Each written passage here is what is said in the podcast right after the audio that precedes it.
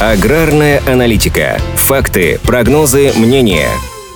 Минувший год по большинству культур стал рекордным в плане сбора урожая в том числе овощей и картофеля, урожай которого, по данным Минсельхоза, составил 7,2 миллионов тонн. Год назад было собрано 6,7 миллионов тонн, но и площади посевов тогда были почти на 10 тысяч гектаров меньше. Урожайность тоже выросла с 246,5 до 255,8 центнера с гектара. Уборка овощей также дает повод для оптимизма.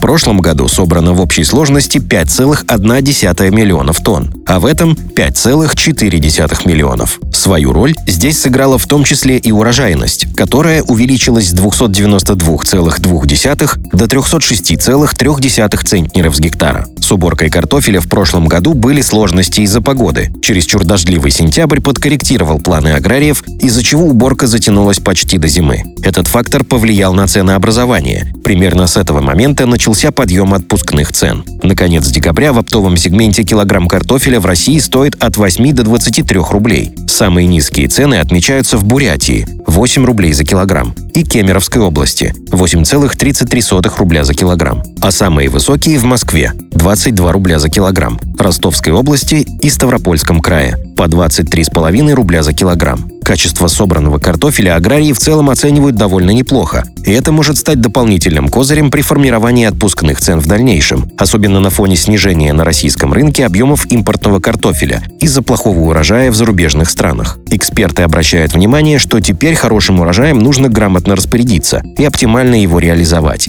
В этом вопросе не стоит забывать и про сферу переработки картофеля для получения крахмала, хлопьев и так далее. По заверениям переработчиков, дефицита сырья для такой продукции они не испытывают. Другое дело – картофель в клубнях для последующей продажи, для которого требуются соответствующие объемы хранилищ. В Центре макроэкономического анализа и регионального прогнозирования Россельхозбанка подсчитали, что в 2022 году в стране были введены в эксплуатацию рекордные за последние пять лет мощности овощехранилищ. Они позволяют единовременно хранить до 350 тысяч тонн урожая. В два предыдущих года эти объемы не доходили даже до 300 тысяч тонн. В общей сложности единовременная вместимость хранилищ для картофеля, овощей, а также фруктов оценивается в стране в 8,8 миллионов тонн. При этом около 70% имеющихся в России овощехранилищ нуждаются в модернизации. Из-за проблем с поставками и роста цен на холодильное и вентиляционное оборудование российское правительство повысило размер компенсации капитальных затрат на строительство и модернизацию овощехранилищ